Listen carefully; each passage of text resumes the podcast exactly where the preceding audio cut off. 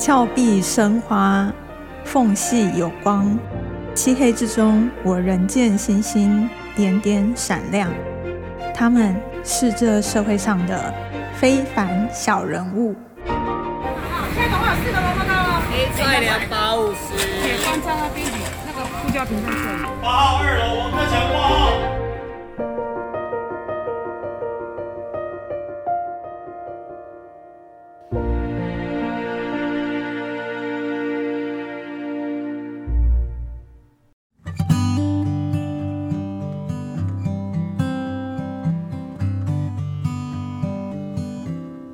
大家好，欢迎收听由静好听与静文学共同制作播出的节目《非凡小人物》，我是记者吕以荣。今天我们要来讲一个跟生人如何重返社会，甚至长出力量，帮助其他跟生人的故事。他的化名叫做阿英，我在去年一系列监狱相关的采访报道中认识了他。见到阿英是在东部的一间跟生人中途之家，他现在几乎是半个中途之家的员工，协助新来的姐妹安顿生活跟找工作。然而，现在看到的阿英跟过去是完全不一样的状态。他二十多岁开始使用安非他命跟海洛因，进出监狱六次。人生到了三十好几，一半的时间都在监狱里度过。那时候他才终于想通，是不是应该好好学个一技之长，出去以后重新来过，不要在监狱里继续混日子。但现实跟他的想象有极大的落差。在监狱里，每个受刑人除非生病动不了，或者去上职能培训班，否则一律都需要去工厂工作。监狱里的工厂，有的是折纸袋，有的是折金纸。百货公司精品名牌的纸袋，几乎都出自监狱工厂受刑人的手。工厂工作的收入非常低。根据矫正署统计，全台四十五个监所都有工厂，其中三十三个监所受刑人每月的收入所得不到五百块。但是监狱里平均每个月的日常花费落在三千块上下，工厂的收入对他们维持日常生活根本杯水车薪。在监狱里没有钱，生活相当辛苦。有些受刑人靠帮别人打杂、洗衣服换取日常用品；有些女性受刑人买不起卫生棉，监狱会要求他们抄佛经来换取生理用品。阿英必须靠其他受刑人接济，才能撑过去。你可能会问，不够的话，家人没有支持吗？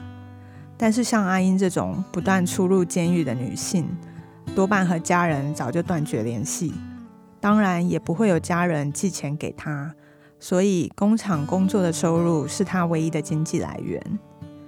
阿英说，服刑期间。他很犹豫要不要报名监狱里面的职训课程，学一技之长。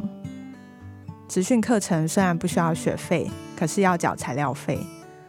当时他身上只剩下几千块，考虑了很久，他决定去上烘焙课，把身上的现金全部拿去缴材料费。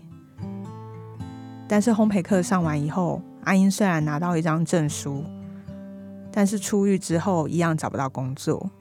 因为光有证书没有工作经验，大部分的厂商还是不愿意聘雇他。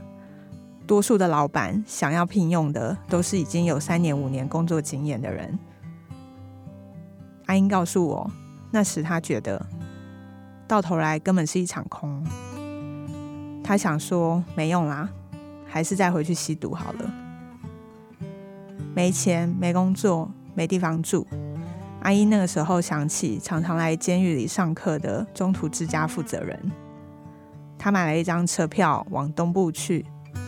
走出车站的时候，就看到中途之家的负责人在车站外等他。走投无路的时候，收到别人给予的温暖，可能真的会改变一个人的生命吧。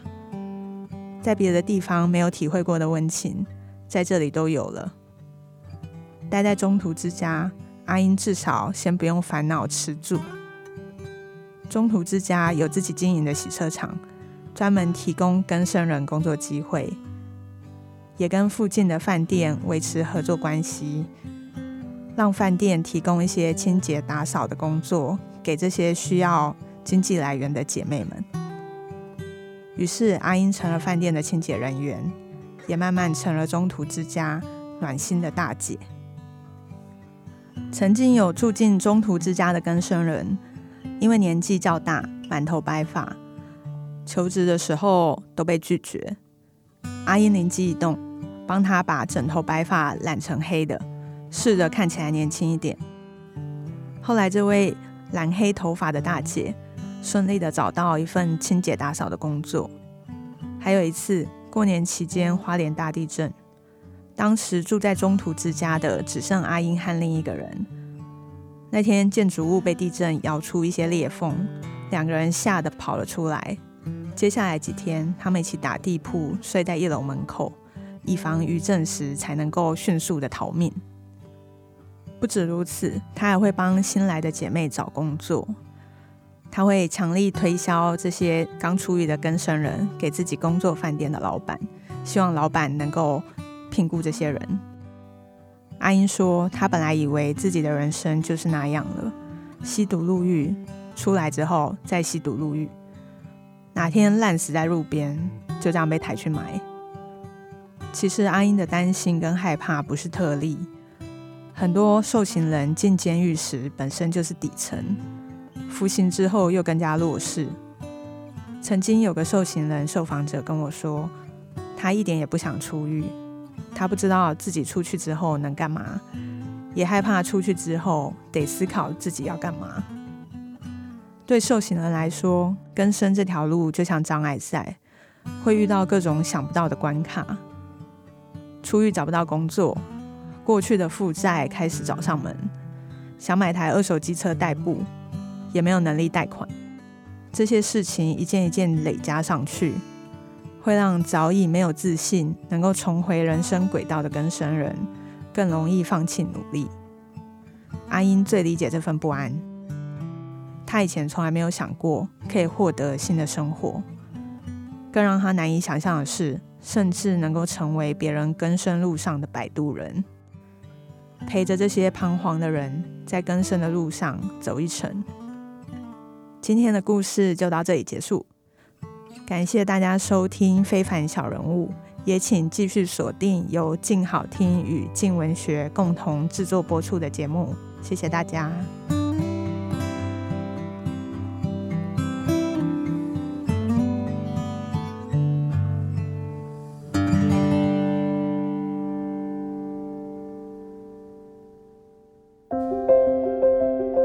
想听爱听，就在静好听。